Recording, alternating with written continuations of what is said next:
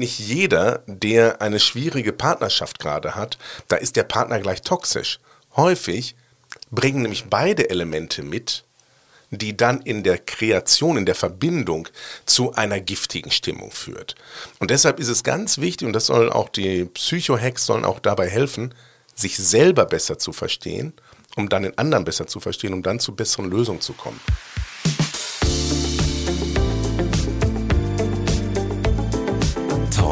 Mit K. Mit Sarah Brasak. Hallo, liebe Kölnerinnen und Kölner. Hallo natürlich auch an alle anderen. Im Podcast Talk mit K unterhalte ich mich mit interessanten Menschen aus dieser Stadt. Bevor es weitergeht, noch ein Hinweis in eigener Sache. Dieser Podcast wird für Sie kostenlos vom Kölner Stadtanzeiger bereitgestellt. Wir freuen uns, wenn Sie unseren investigativen Lokaljournalismus unterstützen, indem Sie unser digitales Abo KSTA Plus ausprobieren. Die ersten vier Wochen kosten Sie nur 99 Cent. Alle Infos und Angebote finden Sie unter ksta.de slash pluspodcast. Heute ist Rolf Schmiel bei mir zu Gast. Der Psychologe, dem Sie vielleicht schon mal in Funk oder Fernsehen begegnet sind, hat gerade ein Buch veröffentlicht. Es heißt Psycho-Hacks für ein glückliches Leben. 111 wirksame Tools gegen den Alltagswahnsinn. Außerdem ist er mit seinem Psycho-Hacks-Programm auf Tour. Am 15. Mai tritt er damit in der Kölner Volksbühne auf und verspricht die lustigste Gruppentherapie Deutschlands. Im Podcast erzählt er von seinen Psycho-Hacks und erklärt unter anderem, wie man mit einem narzisstischen Chef umgeht oder wie man sich Namen von neuen Bekanntschaften leichter merken kann. Und er erzählt, wie er selbst mit sehr schweren Schicksalsschlägen in seinem Leben umgegangen ist. Eigentlich sind bei Talk mit Kaya nur Gäste eingeladen, die in Köln geboren worden sind oder hier leben. Rolf Schmiel wohnt in der Nähe von Wuppertal, hat aber seine Agentur in Köln und hat auch schon länger in Köln gearbeitet.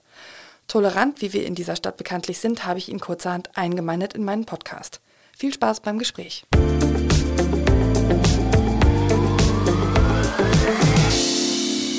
Guten Morgen, Herr Schmiel. Herzlich willkommen zu Talk mit K. Schönen guten Morgen ebenfalls, Frau Brasak. Ich freue mich sehr, dass Sie mir heute Morgen im Podcaststudio der Redaktion gegenüber sitzen, denn jemandem, der verspricht, Tipps für ein glückliches Leben geben zu können, dem sitzt doch eigentlich jeder und jede gern gegenüber, oder? Also man hat schon den Eindruck, dass wirklich viele da ein Bedürfnis nach haben, ein bisschen zu erfahren, was kann ich ähm, an Kleinigkeiten anders machen. Und dafür stehe ich gerne zur Verfügung. Ich würde Sie gern kurz vorstellen für alle Hörerinnen und Hörer, die Sie noch nicht kennen. Sie sind Psychologe, Sie sind Redner, und auch Keynote-Speaker, wie man das auf Neudeutsch nennt. Sie sind durchaus häufiger mal im Fernsehen zu sehen, zum Beispiel bei Sat 1, aber auch im Radio, zum Beispiel bei WDR 2. Vor allem aber haben sie eine Radiokolumne bei Bayern 3, die sich Psycho-Hacks leichter durchs Leben nennt. Und diese Psycho-Hacks, die gibt es auch als Podcast zu hören. Können wir bitte zunächst mal die ganz grundlegende Frage klären, was ist ein Psycho-Hack? Also ein Psycho-Hack ist eine Technik, ein Tipp von der Verhaltenspsychologie abgeleitet, der sehr handfest und konkret ist. Also die Idee kommt von den Lifehacks. Da lernt man ja, wie man meinetwegen mit einem Luftballon eine, eine Bierflasche öffnet.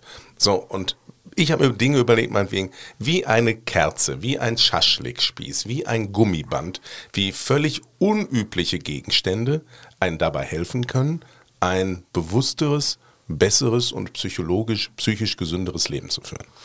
Also so ein bisschen MacGyver für die Seele? Das ist sehr, sehr schön. Den nehme ich gerne. Okay. Also Sie machen mich gerade glücklich, weil diese Beschreibung ist total neu. Und äh, wenn irgendwo dann stehen würde, äh, MacGyver für die Seele, finde ich schon ein echter Ritterschlag. Weil als Kind, ich bin ja geboren in den 70er Jahren, habe ich durchaus dann und wann mal MacGyver gucken dürfen. Und ich fand das immer sehr, sehr, sehr spannend, wie der in fast ausweglosen Situationen noch einen, einen Trick, einen Kniff gefunden hat, um da rauszukommen. Jetzt werden sich Leute, die die Psychohex noch nicht kennen, trotzdem den Kopf kratzen, wenn sie Dinge sagen wie Schaschlikspieß oder, oder Kerze. Also was hat das jetzt mit meinem Leben zu tun? Da würde ich gerne äh, näher jetzt drauf eingehen mit Ihnen zusammen, ähm, aber auch darauf hinweisen, dass Sie ja gerade ein Buch veröffentlicht haben und das heißt auch äh, Psychohex für ein glückliches Leben und da sind 111 wirksame Tools gegen den Alltagswahnsinn. Und vielleicht steigen wir mal mit diesem Alltagswahnsinn ein. Was macht den aus? Was naja, meinen Sie damit? Genau. Also das Buch, das muss ich auch vorher ganz klar sagen, auch äh, unser Podcast, der ja auch Psycho-Hacks heißt, ähm, wendet sich an gesunde Menschen. Es gibt viele Menschen leider da draußen, sind wirklich mittlerweile psychisch krank, die haben Depressionen, die haben Ängste, die haben Zwänge. Die brauchen Therapie, manchmal auch Pharmazie, aber unsere Psychohacks wenden sich an den Alleinerziehende, an die Chefin eines Unternehmens, an ja, alle Menschen im Alltag, die manchmal feststellen, ah, da klemmt's. Der innere Schweinehund ist zu groß. Ich stehe im Konflikt mit meinem Partner. Mein Nachbar will mich verklagen. Gibt's keine andere Lösung? Und für ganz viele dieser psychologisch-kommunikativen Lösungen, die uns im Alltag manchmal das Leben so schwer machen, dafür gibt es diese Psychohacks. Ähm, ich fand einen Psychohack, vielleicht um mal zu spoilern in Ihrem Buch, ähm, äh, für mich äh, super passend, ähm, nämlich äh, den, wie man sich Namen besser merken kann. Ja, der Brain Booster. Ja, das ist nämlich ein Problem bei mir und das führt aber oft zu entsetzlich peinlichen Situationen. Und vielleicht können wir mit dem mal einsteigen. Ähm, da haben wir was gemeinsam. Also ganz viele dieser Psychohacks sind deshalb entstanden, weil ich in vielen Bereichen Dinge nicht hinbekommen habe.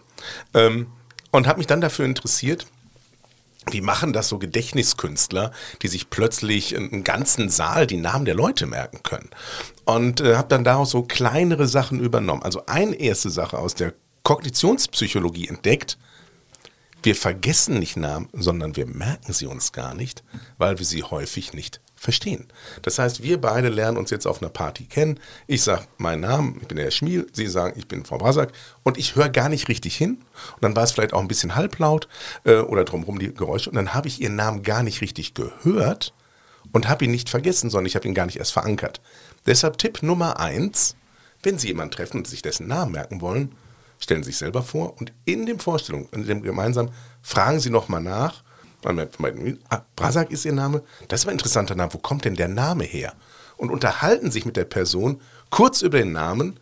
Das hilft durch die mehrfache Wiederholung und das Bewusstmachen des Namens, ihn schon tiefer zu verankern. Und dann gibt es noch so ein paar technische Tricks.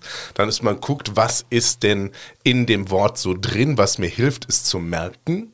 Und bei Ihnen jetzt, jetzt wird, das ist leider häufig bei vielen Namen so, hat es häufig, äh, bricht man das runter in Sprachbildern, die eher komisch und eigenwillig sind. Und bei Bra denke ich eben an BH und bei Sack habe ich so einen Kartoffelsack vor, vor mir und ich sehe dann eine Frau vor mir nur im BH bekleidet mit einem Kartoffelsack. Das hilft mir persönlich, das weil es so abgefahren ist, das mir zu merken.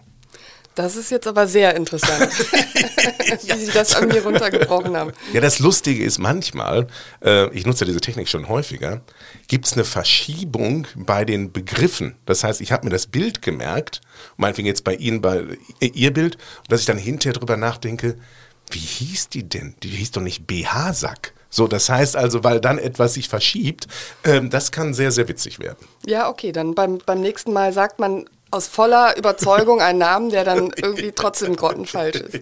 Ähm, die Probleme ähm, haben Sie ja gerade schon gesagt. Also die Psychohacks entwickeln Sie auch deshalb, weil Sie selber damit ein Problem haben. Sie schöpfen aber natürlich auch aus einer Hülle von, von Fragen oder Beispielen, die Ihnen zum Beispiel von Hörerinnen und Hörern geschickt werden, ähm, wenn es zum Beispiel um die, um die Radiokolumne geht. Welche Fragen kommen eigentlich mit Abstand am häufigsten? Also ganz häufig kommt wirklich so Herausforderung im Zwischenmenschlichen. Das heißt, irgendwie, wie gehe ich mit einem narzisstischen Chef um? Oder aber mein Partner und ich, wir, wir waren beim Therapeuten und hat gesagt, wir sollen miteinander reden. Aber immer wenn wir miteinander reden wollen, knallt's, was mache ich falsch? Was können wir besser machen? Oder sehr häufig, dass Menschen mit sich selber im Unreinen sind. Also sagen irgendwie, ich liebe eines meiner Kinder mehr, wie soll ich damit um, also ist das überhaupt okay? So, und äh, solche Sachen behandeln wir, also mit der Kollegin vom Bayerischen Rundfunk, mit der Claudia Konrad jetzt schon seit über einem Jahr und daraus ist dann irgendwann auch dieser Podcast Psychohex entstanden, weil wir im Radio immer nur zweieinhalb Minuten Zeit haben und äh, Gott sei Dank im Podcast ein bisschen mehr. Also wenn ich jetzt äh, Mutter wäre und hätte zwei Kinder und ich liebe davon eins mehr, Psychohex, das klingt ja manchmal so ein bisschen so sehr leicht, aber die dahinterliegenden Sachen ähm, sind ja sehr tiefgründig. Äh, äh, durchaus. Und man muss auch sagen, es gibt nicht für jede Lebenssituation sofort einen ganz einfachen, griffigen äh, Idee, die zu, zu sehr guten Ergebnissen führt. Ähm, häufig ist es so, die Grundidee, die noch dahinter steckt, ist, dass mein Ziel es ist, als Psychologe dazu beizutragen, dass wir zwischen Reizen, die auftauchen, also auch ein Gedanken, dass ich mich, dass ich denke, ich liebe ein Kind mehr und der Reaktion, die ich dann zeige, dass ich mich selbst beschimpfe, dass ich mich selbst ablehne, erstmal so einen Puffer dazwischen kriege. Oder aber ein Chef ist zu mir ungerecht, Muss ich sofort steil gehen oder bin ich in der Lage, souverän das erstmal wahrzunehmen und dann etwas später die richtige Reaktion zu zeigen? Und diese Kunst, so einen Puffer aufzubauen, das steckt sozusagen strukturell in der Idee der Psychohex dahinter. Mhm. Äh, Gibt es denn dann einfach einen Psychohack, wenn man einen schwierigen oder, wie Sie sagen, narzisstischen Chef hat? Also es kommt darauf an, natürlich, was man in welche Richtung bewegen will.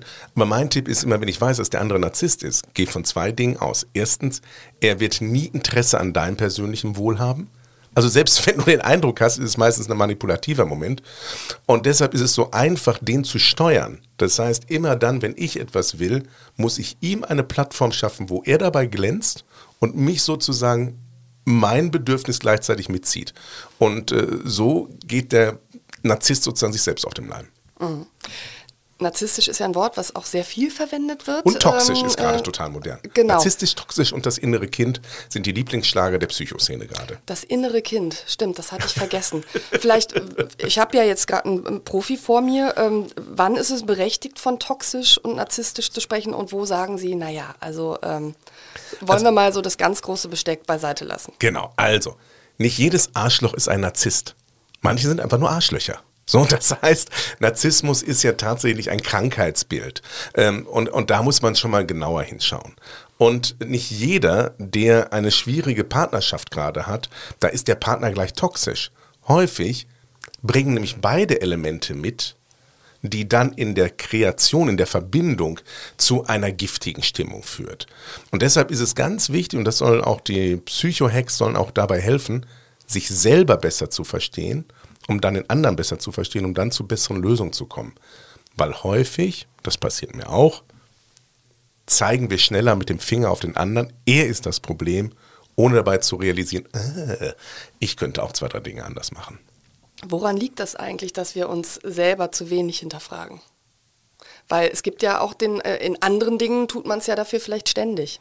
Das ist richtig. Also wir, also gerade wir Deutschen, wir, wir schwingen her zwischen absoluter Selbstablehnung, ich bin das Letzte, ich äh, bin unerträglich und gleichzeitig absolute Selbstüberhöhung. In manchen Bereichen halten wir uns für, für Götter. So, und äh, das erlebe ich auch im Umgang mit, mit, mit Partnerschaften. Und das Spannende ist, häufig sind wir in den Bereichen deutlich besser, in denen wir uns ablehnen und häufig unbedeutender in den Bereichen, in denen wir uns feiern.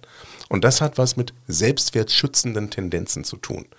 Das heißt, wir bauen uns eine eigene ja, kognitive Welt, also mentale Welt auf, die dazu beitragen, dass wir weniger ängstlich durch die Zeit gehen. Wenn wir permanent uns hinterfragen würden, würden wir uns gar nicht trauen, bestimmte Schritte zu machen. Das heißt, ein gewisser Selbstschutz führt dazu, dass wir manchmal recht oberflächlich unterwegs sind.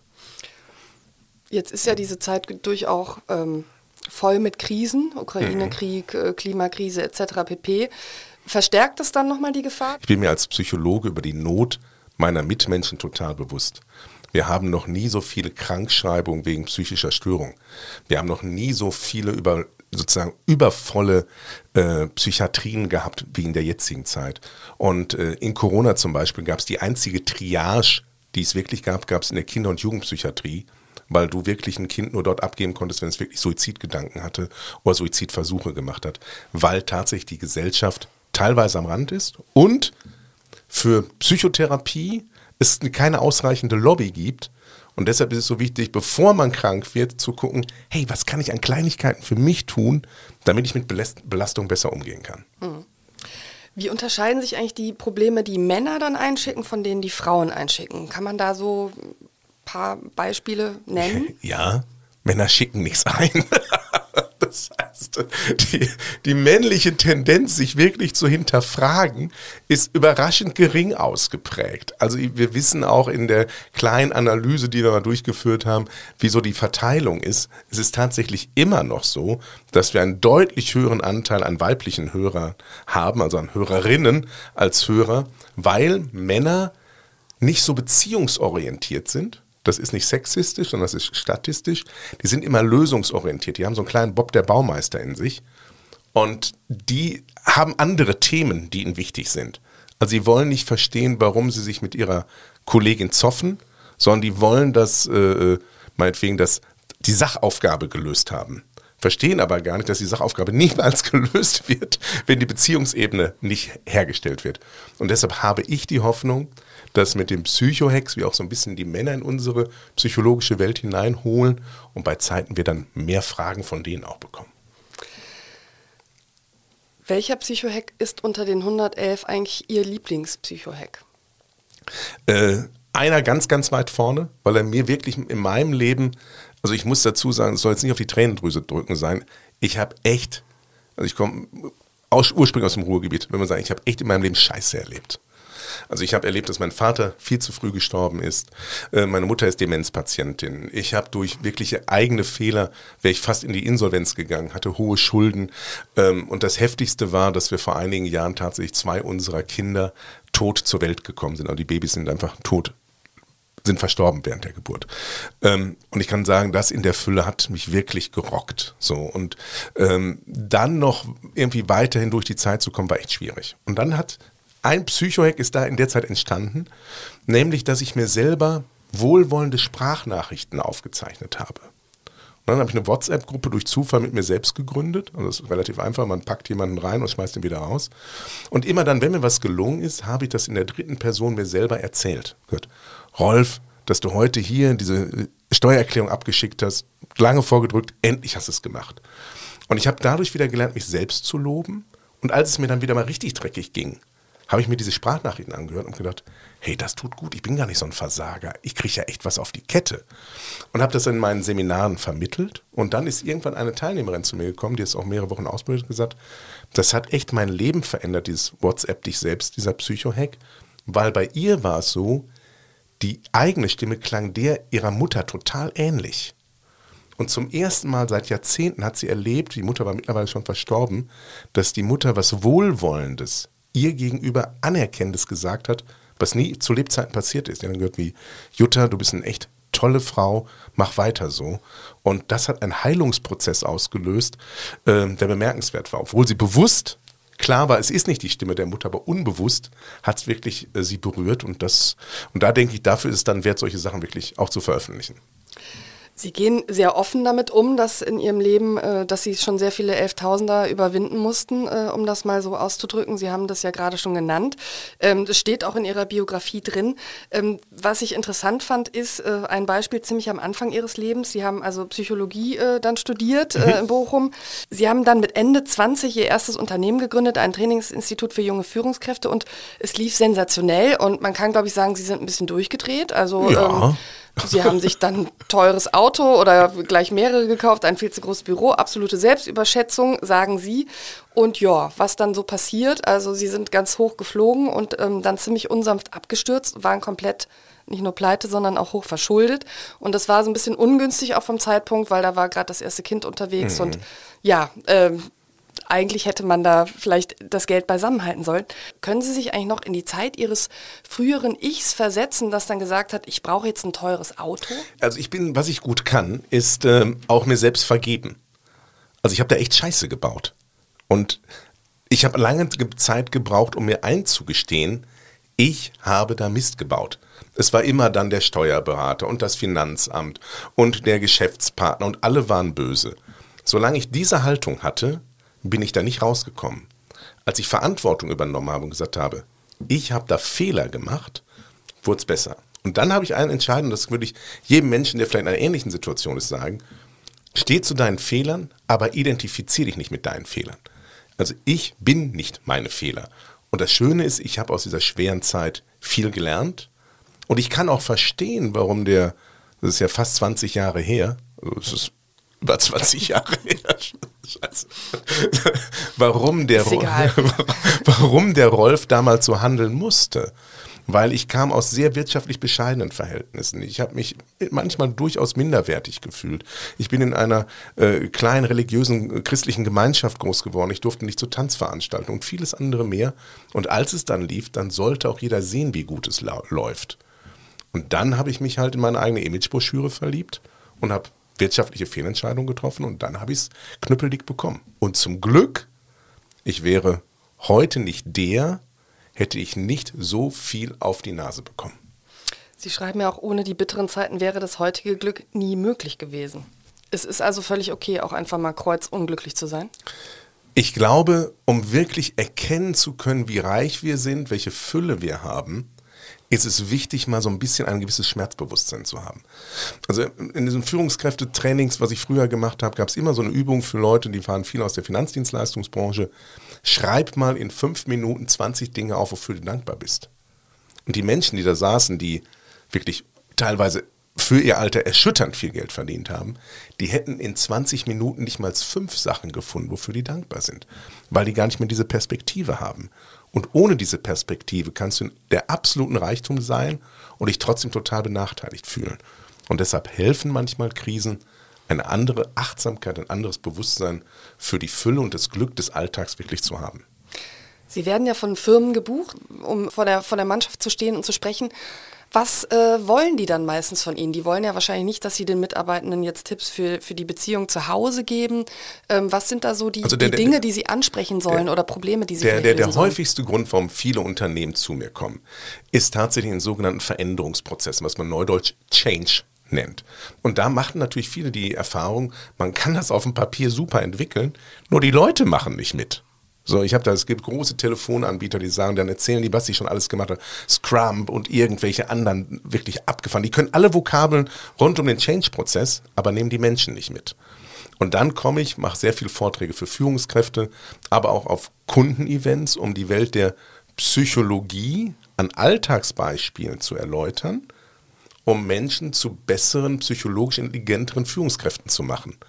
Weil wer schon in der Partnerschaft, also mit dem Menschen, mit dem er zusammenlebt oder im besten Fall sogar noch liebt, mit dem schon Kommunikationsprobleme hat, wie soll das dann mit einem anspruchsvollen Mitarbeiter gelingen?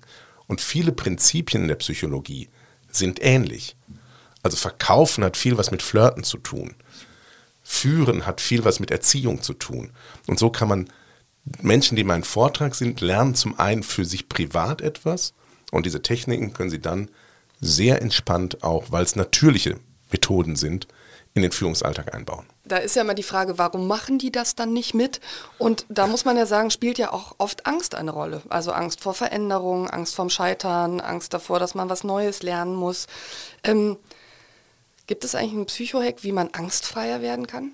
Äh, ja, auf jeden Fall. Also einer, der wirklich äh, dazu beiträgt, sind alle Methoden, die die persönliche Selbstwirksamkeitsüberzeugung steuern. Also man muss unterscheiden zwischen jetzt krankhaften Ängsten, also pathologischen Ängsten, das ist nicht damit gemeint. Aber zum Beispiel Personen, die Angst haben, vom anderen zu sprechen oder die äh, einfach sich nicht bestimmte Aufgaben nicht zutrauen.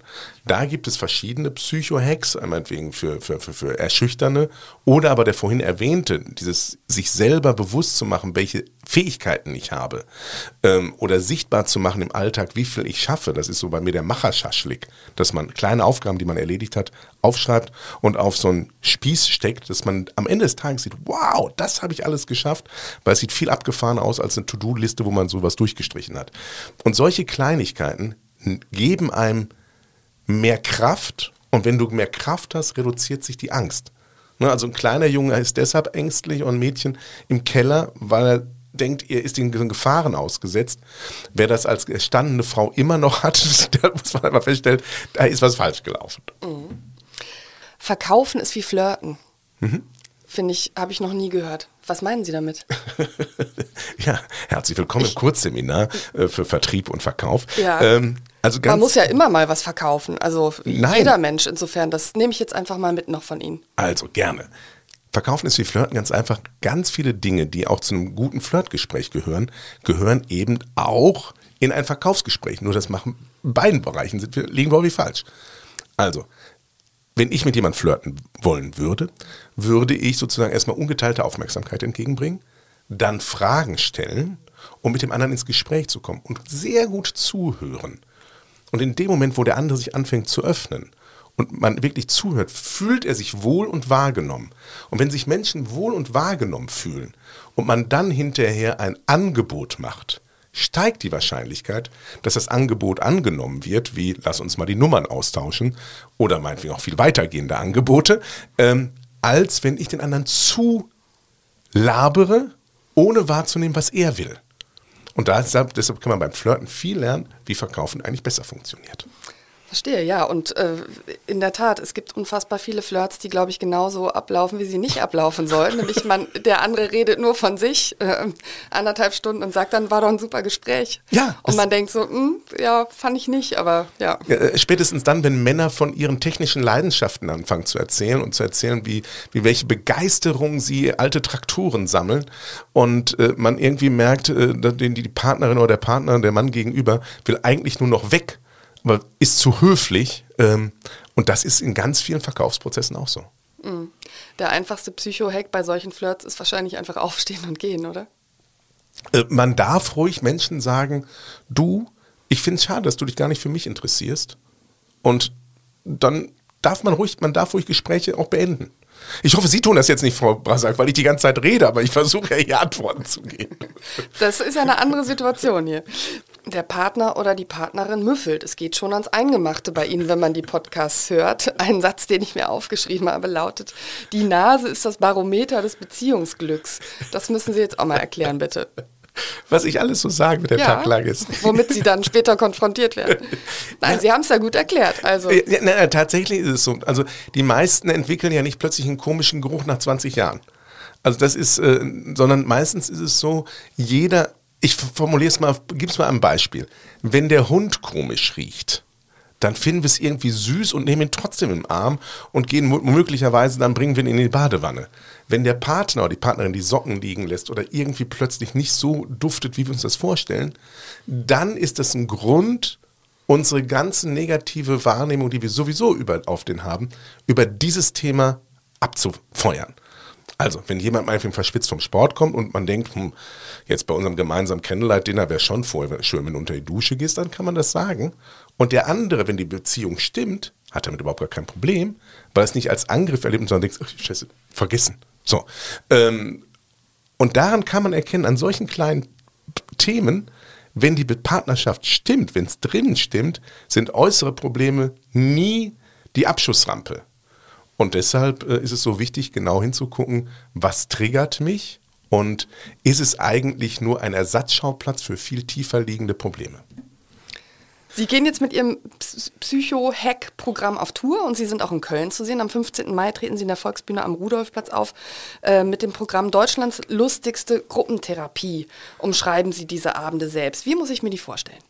Also es ist eigentlich eine Stand-up-Show. Äh, mein sehr guter Freund hier in Köln auch bekannt, Knacki Deuser, hat mich dabei unterstützt und wir haben einen Abend entwickelt, wo viel gelacht wird, wo bestimmte, ähm, ich sag mal, Psycho-Hacks etwas ja, unterhaltsamer, etwas überspitzter dargestellt werden und auch meine eigenen Pleiten, Pechen, Pleiten, Pechen und Pannen-Geschichten äh, nochmal deutlich gemacht hat. Das heißt, es wird viel gelacht und über dieses Lachen öffnet sich der Mensch und ist bereit, Lerninhalte besser mitzunehmen. Also man kommt hinterher raus, hat so eine Handvoll Psycho-Hacks, also Techniken gelernt und gleichzeitig einen tollen Abend gehabt, wo viel gelacht wurde. Und äh, das, das wird schön. Es ist, es ist ein Fest. Also ich habe letztens für Kollegen hier aus Köln, fürs Unternehmen äh, Greater, die haben auch Gedankentanken, die machen dort so Rednerabende, habe ich dort schon mal 25 Minuten mein Programm gespielt und äh, Leute haben die ganze Zeit durchgelacht und waren hinterher psychologisch ein bisschen intelligenter. Kleiner Auszug aus dem Programm, wer schon immer wissen wollte, warum die Urschreitherapie besser ist als ihr Ruf, wieso Sigmund Freud seine Doktorarbeit über Aale geschrieben hat und wie ein japanisches Kerzenritual ihre Ehe retten kann, ist hier genau richtig. So und eins davon müssen Sie jetzt schon mal spo spoilern und ich wünsche mir das Beispiel der Urschreitherapie. Ja, das ist also die man, man macht ja viel Witze so über Psychologen, Psychologen und Psychologie. Und das zu Recht. Und ich werde auch einige peinliche Sachen aus meinem Leben erzählen, warum auch die Annahme, dass Psychologen selber alle bescheuert sind, nicht nur ein Vorurteil ist, sondern gelebte Realität. Und die Urschreittherapie ist etwas, was in den Verruf gekommen ist, weil man sich immer dann so Leute vorstellt, die einfach so durch einen Raum springen oder auf irgendwas einprügeln und einfach schreien und hat aber selten realisiert, wie wichtig diese Kompetenz ist zur Emotionsregulation. Und äh, in dem Programm führe ich das noch ein bisschen näher aus, aber es gibt einen Klassiker meiner Psychoex, der Schreibaum, eine Geschichte von einem Geschäftsmann, der zu Hause immer wieder mit total schlechter Stimmung ankam vom Job und mit seiner Stimmung wirklich die Familie vergiftet hat bis dann die Frau gesagt hat, entweder änderst du deine Stimmung oder es ändern sich deine Familienverhältnisse. So, das heißt also, wir sind dann weg.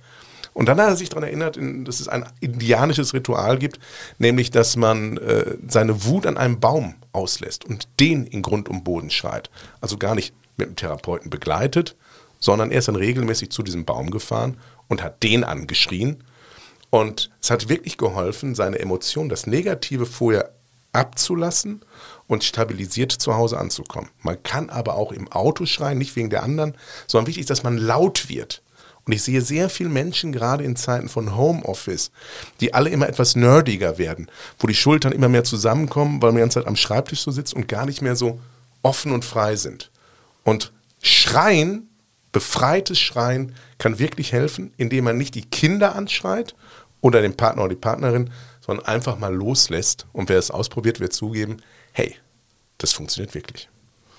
Das probiere ich dann mal aus. Besser im Auto wahrscheinlich als von einem Baum, weil in so einer Großstadt wie Köln steht da immer jemand daneben, der sich wahrscheinlich dann also in, in, denkt, ruft die Polizei oder, ja, oder was mache ich? In dem, in dem, Buch, in meinem Buch Psychohex für ein glückliches Leben ist die Technik auch sehr ausführlich beschrieben, dass man nicht weder einen Laternenpfahl auf der, äh, in der Fußgängerzone noch ein kleines Bäumchen am Straßenrand dafür nutzen, sondern wirklich in, in ein Waldstück geht, ähm, weil das sonst wirklich zu zusätzlichen Komplikationen führen kann. Wir müssen in einem Podcast, der Talk mit K heißt, natürlich auch noch ein ganz kleines bisschen über Köln sprechen. Sie wohnen nicht in Köln, aber Sie haben viele Bezugspunkte. Sie haben Ihr Management hier, Sie haben hier gearbeitet. Ist es sozusagen auch die nächstgrößere Millionenstadt, ähm, äh, weil Sie nicht weit weg wohnen? Was mögen Sie an Köln? Ja, also erstens bin ich wirklich wie jeder fasziniert von den Menschen, die hier leben. Also wenn man, wenn ich höre, ich habe einen Job, einen Vortrag äh, in Köln, freue ich mich jedes Mal wie ein Schneekönig, weil ich weiß, es wird ein toller Abend, weil Kölnerinnen und Kölner haben eine Begeisterungsfähigkeit, die man wirklich konservieren und mal mit nach Erfurt oder nach Kiel mitnehmen möchte, um mal zu zeigen, guck mal, so kann Publikum sein. Also das ist erstens super. Ähm, dann bin ich sehr häufig hier auch wirklich äh, privat unterwegs. Äh, wo ich gerne Abende verbringe in einer ganz bestimmten Hotelbar, weil es erstens dann nicht nur die besten Cocktails gibt, äh, fühle ich mich riesig wohl, weil die Leute toll sind und man wirklich gut miteinander umgeht ähm, und ich diese, die, diese rein, rheinländische Art wirklich liebe und ja, mich hier sehr wohl fühle. Ähm, wo finden Sie es in dieser Stadt noch Luft nach oben? Ähm, also ich habe manchmal das Gefühl, dass der Verkehr ist wirklich ein, ein Riesenproblem.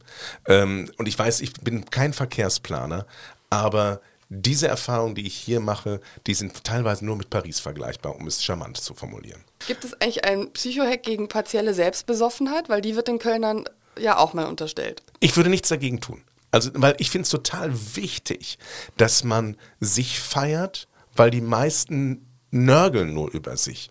Und ich deshalb äh, glaube ich, habe ich auch hier viel gelernt, wie man mit etwas mehr Leichtigkeit mit schweren Herausforderungen umgeht. Das sind die perfekten Schlussworte, Herr Schmiel. Ich habe dem nichts hinzuzufügen. Vielen, vielen Dank für das Gespräch. Viel Spaß und Erfolg mit der Tour und mit dem neuen Buch. Dankeschön.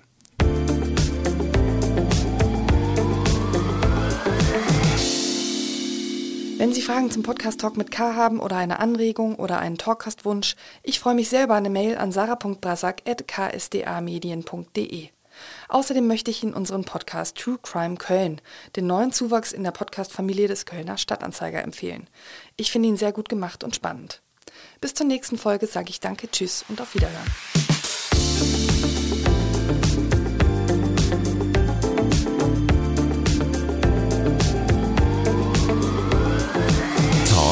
mit K.